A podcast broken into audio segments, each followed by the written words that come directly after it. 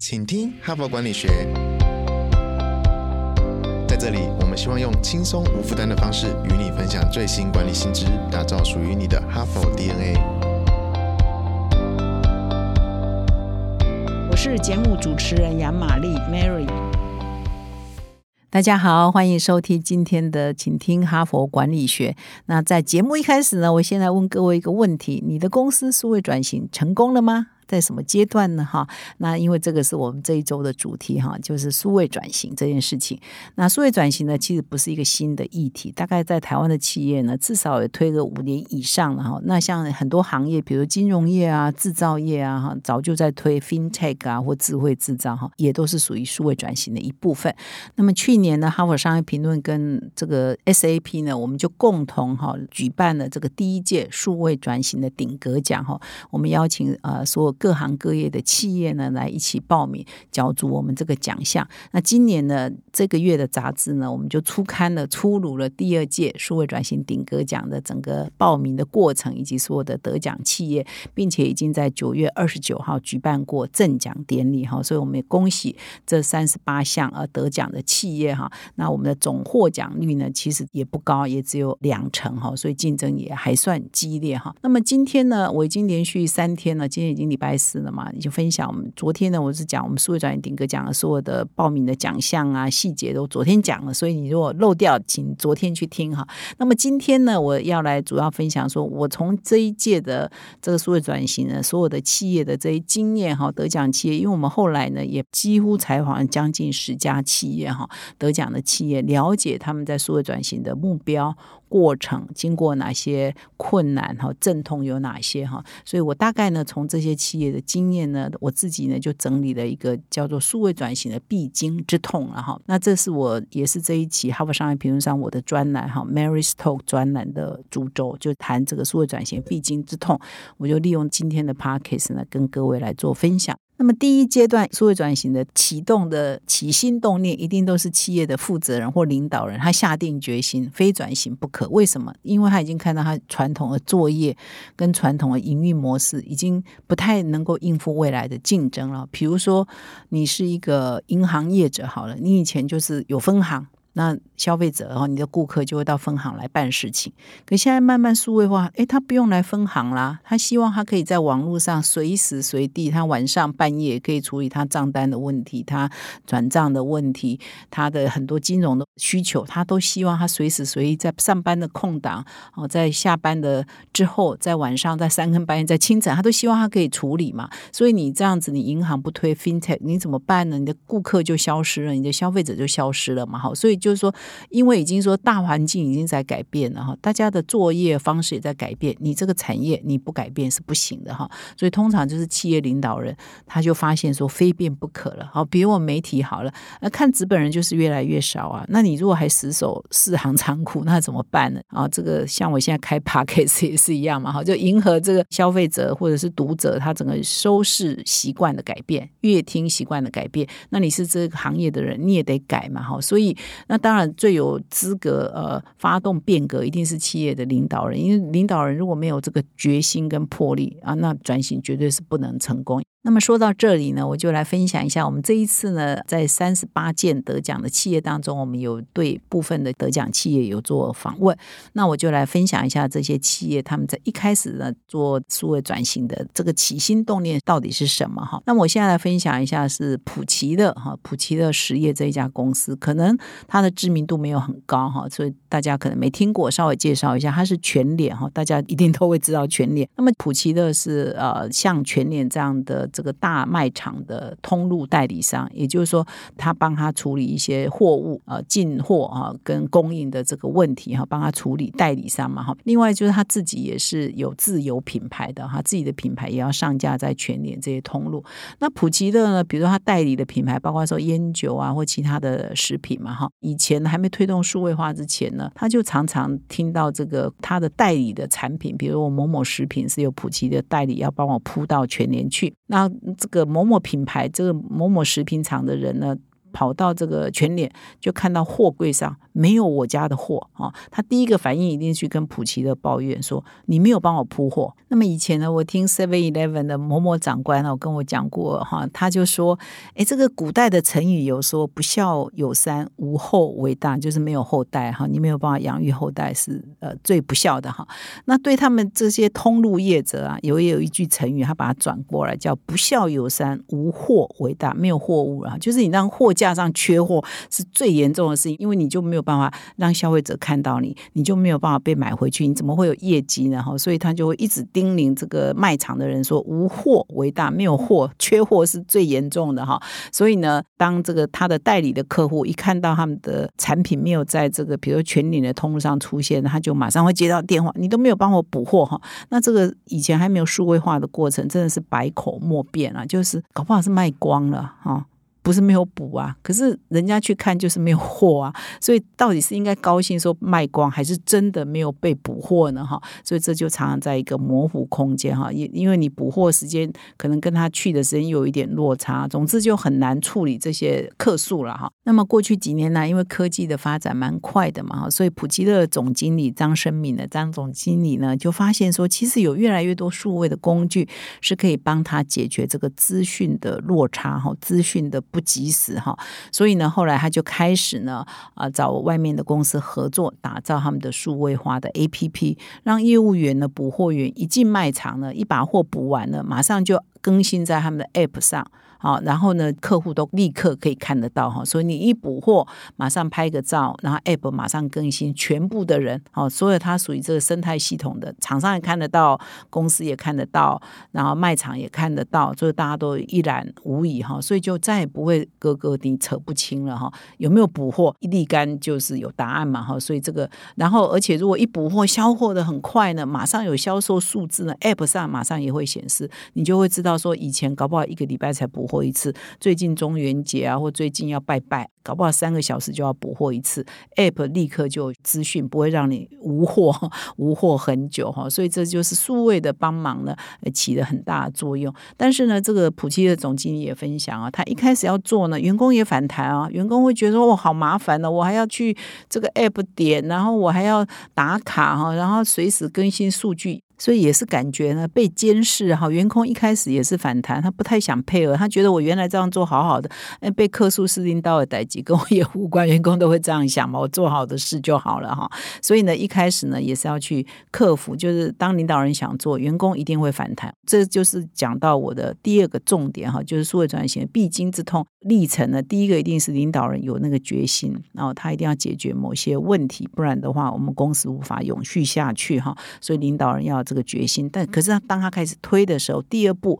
呃，几乎没有什么太大的例外，都会遇到资深员工的反弹哈。为什么资深员工不是他们不好，也不是他们很坏哦，也不是他们不努力哦，而是他已经习惯这样作业很久了，我十年、二十年都是这样过来的。你突然间要我用我不熟悉的工具哈，做我以前没有做我的事，给我找麻烦嘛？我原来半小时就可以做完，搞不好要做这个要多增加十五分钟啊，或者是五分钟，他都不想啊。所以呢，你员工的反弹这件事情，几乎是数位转。型的，一开始启动呢，就会遇到的必经之痛。那么这必经之痛呢，在我们这个所有的报道个案呢，几乎都会谈到这一段，就是每一家公司碰到的状况当然不太一样，但是呢，几乎没有什么太大例外，就是员工呢部分呢，一定要好好的沟通，凝聚新的共识，而且要让他们了解非转不可，为什么哈？真心相信哈，完全配合，这个需要很好的沟通跟凝聚力哈。你每一家公司可能要想你的公司的状况是怎样你的。员工状况是怎样？要设计什么样的机制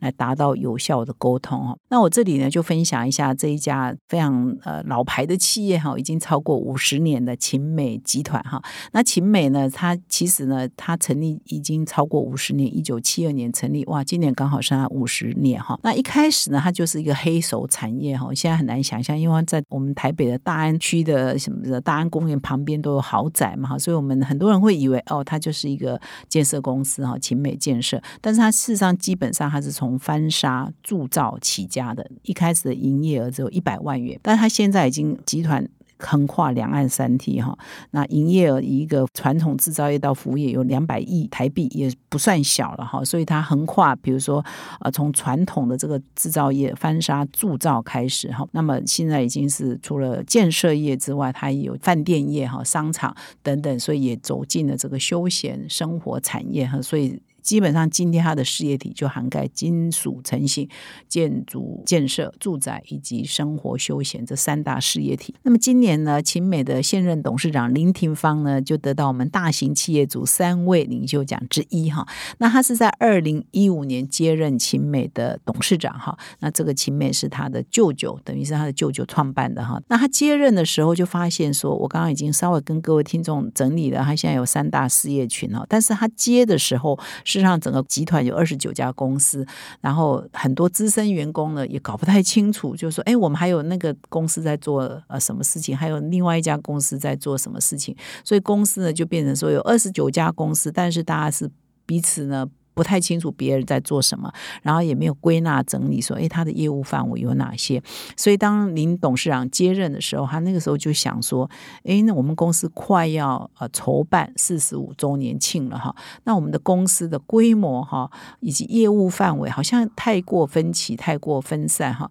所以公司呢很难有一个集团的凝聚力哈，跟呃员工之间可以共同的共享这个公司成长的这个荣耀，也很难推动哈，所以他第一。第一步呢，就在七年前接任之后，就开始把公司的业务做一个整理，那就整理成我们刚刚有分享三大事业群哈，就确定了哎，每一个事业群哈，原来最传统的翻砂铸造起家这个金属成景这个事业群要往怎么方向去发展，那建筑啊事业群，然后住宅这个事业群要怎么发展，以及生活休闲，它不是有饭店业嘛，它也有商场，应该要怎么发展，所以就成立了一个集团呢，就比较清晰的面貌，我们的发展。目标哈。那么第二步呢，他就是发现说，哎，这个数位转型啊，对呃秦美这样的传产起家的公司也是非常重要的哈。再不转呢，其实他也觉得我们可以庆祝四十五年，但我们有办法庆祝五十年吗？有办法庆祝六十年吗？哈，所以呢，也得拥抱数位转型不可哈。所以也是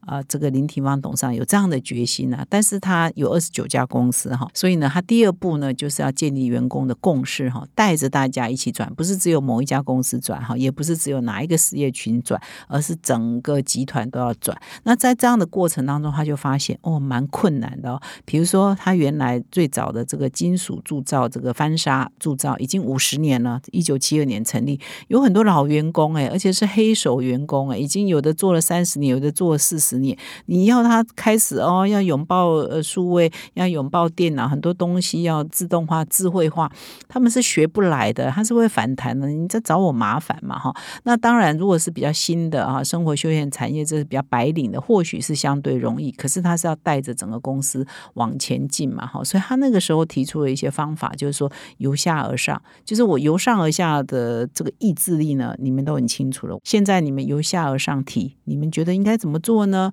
应该怎么做才会大家呃比较可以融合呢？比较可以变革呢？哈？所以他就呃在两岸，因为他的事业已经横跨两岸嘛，就给两岸的。的这个团队哈各有一个目标啊，而且要求他们开大型的论坛啊，就是把所有的员工凝聚在一起。那给他们一个目标，就是说我可以给高额的奖金，大家要把每一个厂的技术哈，他的你的专案或你的流程提出来讨论，可以怎么样更高效率。用更自动化、更智慧化、更数位转型哈，所以呢，他就让大家自己来提方案，自己来凝聚自己的共识哈，然后再把你们的 proposal 交给董事长啊去核定哈，说哎，你们提的案子可不可行？那金额大概要多少？那准备做哪些事情？那在这样的过程当中，林廷芳呢就发现说，其实一开始同仁提的都是很小规模的变革，经费也都很小。他会说：“你们这些都小鼻子小眼睛哈。”所以我们有访问他们总管理处的副总经理啊，叫麦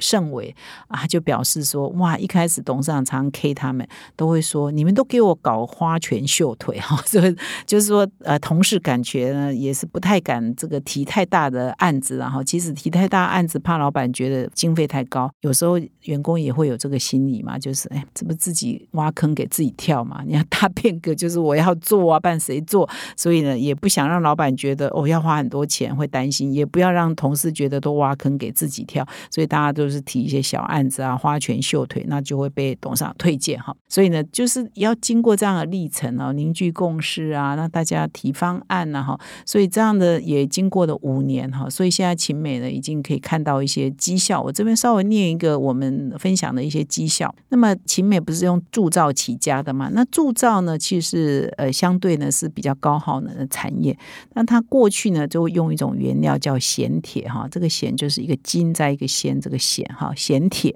但是呢咸铁呢在在采矿的过程当中，它的碳排呢是比较高的，相对高的哈。所以呢，其实很多企业现在在推动，比如说零碳经济啊，或者是低碳哈，其实有一个。很重要的一环就是你的原材料有没有什么是可以替换的？就从高碳排的材料换为低碳排的材料嘛，哈。所以后来发现说咸铁的它的解决方法呢，是可以用回收的废钢来取代。但是废钢的来源呢，你要去收集一些废弃的钢嘛，哈，它的来源呢就是比较不固定啊，而且它的成分呢也不一嘛，哈，就是废弃的嘛，所以你还要再经过一些整理，所以会增加品质控管的困难哈。因为以前咸铁就是比较单纯嘛哈，所以呢，呃，秦美在整个数位转型的过程当中呢，它就导入了这科技仪器的监测哈，所以在溶解的过程可以监控这个废钢的铁水的成分哈，所以呢，这这样的过程呢，就是可以增加他们废钢的比例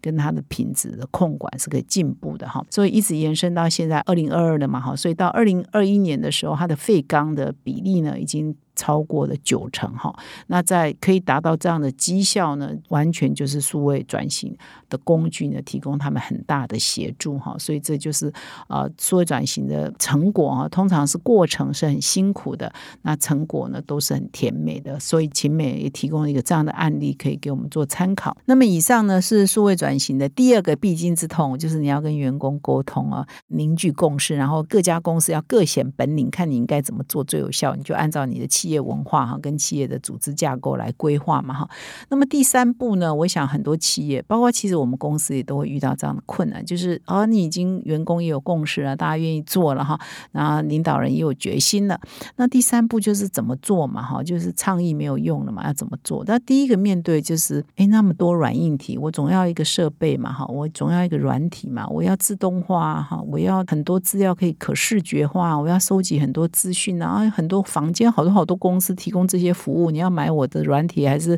导入我的硬体等等哈，所以你就面对说哇，琳琅满目。现在这种公司服务的公司很多，然后它的收费差异非常大啊，外商呢非常的贵哦，很有名但是很贵，本土的公司不有名哈，又 local，可是你又担心说它的会不会这个成效比较差哈？我们又很多公司又非数位原生公司，非科技公司，即使是就算是科技公司，它也分行业分的很不一样。嘛，所以你不一定说我是科技公司，我就很懂各式种软硬体，也不一定哦哈。所以该导入哪个软体，该跟哪一家公司合作，是 Salesforce 好呢，还是另外一家，还是 SAP 好？等等啊，所以这个大家就啊比来比去的哈，所以这是这也是很很大的困扰了哈。所以呢，我们就会建议哈，或者很多成功的这些企业的案例都是他们会有容错空间哈，所以你不要啊一一失败就责怪员工哦，因为员工也是做中在学嘛哈。另外就是最好是渐进式的，你不要一下子呢就把所有家当都赌下去，万一失败呢，就是没有办法翻身嘛哈。所以一定是渐进式的，可以容错的，然后慢慢的调整，小碎步改革哈。这一块的数位转型的经验，其实在《哈佛商业评论》去年。啊，也曾经有过这样的封面故事，叫渐进式的数位转型哈。你不要把所有的资源、所有的家当、所有的人力物力都投下去啊，那万一失败了，你就真的很难翻身哈。所以这是一个重点了哈。那么最后就是说，在数位转型过程要成功的话，一定是全员都要参与的哈。所以不是只有资讯部门、数据专家、数位部门的同事在那忙半天，然后跟其他单位都没有什么互动啊，就是他们忙他们的啊，做了一大堆软硬体啊。等等，没有人会用啊，没有人要用啊，要用的很难用啊，等等，这都不行哦。所以所有的科技工具都要使用界面容易使用。而且容易取用，取就是可以取得了哈，就是我要用什么软体，我就可以马上抓下来，我就可以用啊。大家都很，不管你是业务部门、人资部门、行销部门等等，大家都可以用的哈。这也是非常重要的一个转型必备的条件。那么以上呢四点呢，跟各位听众所分享哈，这是我也是归纳整理了所有的这些公司转型的经验，呃，有一点小小的心得跟各位做分享。那明天呢，在人物面对面呢，我会邀请这个 Momo 的总经理古元宏古总经理来跟我们做分享 Momo 的数位转型。欢迎各位听众明天一定要再回到我们的节目来收听。最后呢，我要跟各位听众分享，我们哈佛商业评论的个案教学领导者学程第七期要开始招生喽。那么自从去年一年多以前呢，我们推出这个个案教学的领导者学程，到现在呢，其实每一期呢都得到非常多的回响。那有些企业界的朋友呢，他几乎每一期哈，从第一期到第六期，现在要进入第七期的，他都参加。很多企业呢，负责人参加完了之后，他觉得非常的好，所以接着呢就会派他的高阶主管啊，或者是甚至是二代啊、三代的接班人呢，陆续来上课，那培养企业内共同的语言。那么一位金控公司的副总经理呢，他在上了我们这个领导者学程之后呢，就给我们一个很好的回馈。他说他在二十六年的职涯中上了很多很多的训练课程。那我们的这个哈佛呃商业评论的这个个案教学是完全采取哈佛式的个案教学，是他经验最独特的。然后他整个的上课过程呢，都相当的享受，也真的学习到很多。其实我这三年来担任哈佛商业评论的执行长，做的最重要一件事情呢，就是希望把这个哈佛商学院这种管理的知识落地在台湾。所以，包括我这个 podcast，我们这个团队啊，努力经营的这个 podcast，就是要把哈佛的这个管理学的知识呢，让各位听众呢可以很容易的吸收。那同样的，哈佛商学院最经典的是个案教学，所以我们举办这个领导者学成个案教学也是一样，要把这个你要到花很多精力时间到美国去上这个课，可以落地在台湾哈，所以这都是我们落地化的一环。所以呢，我再一次的邀请各位旧与新知哈，如果你还没有来上过我们的领导者学成个案教学的朋友们，请你可以来体验一下。那么，如果你已经上过的，你很喜欢，到你已经变成我们大家庭的一员嘛哈，所以感谢啊各位旧与新知可以来报名我们领导者学成第七期，会从明年的一月到三月呢，每一个月的一个礼拜六上课一整天哈，请到说明栏点我们的课程连接哦，欢迎你成为我们的大家庭的一员。感谢你的收听，我们再相会。现在就注册 HBR 数位版会员，每月三篇文章免费阅读，与世界一流管理接轨，阅读更多管理大师的精彩观点。现在就开始。